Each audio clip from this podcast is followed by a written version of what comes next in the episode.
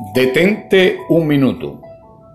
Un joven predicador llegó arrogantemente ante la congregación donde había de predicar e hizo alarde de su preparación académica y sus títulos teológicos, pero al desarrollar su sermón todos los pensamientos fueron confusos y embrollados, de manera que al concluir su sermón descendió cabizbajo y apenado.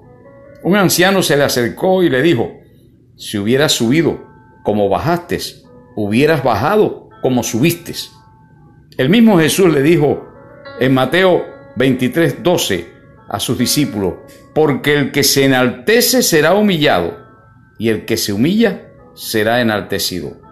Una actitud humilde siempre será bendecida por Dios y bien vista por las demás personas que nos rodean. Santiago hace una declaración inspirada por el Espíritu Santo en su epístola, capítulo 4, versículo 6. Dios resiste a los soberbios y da gracia a los humildes.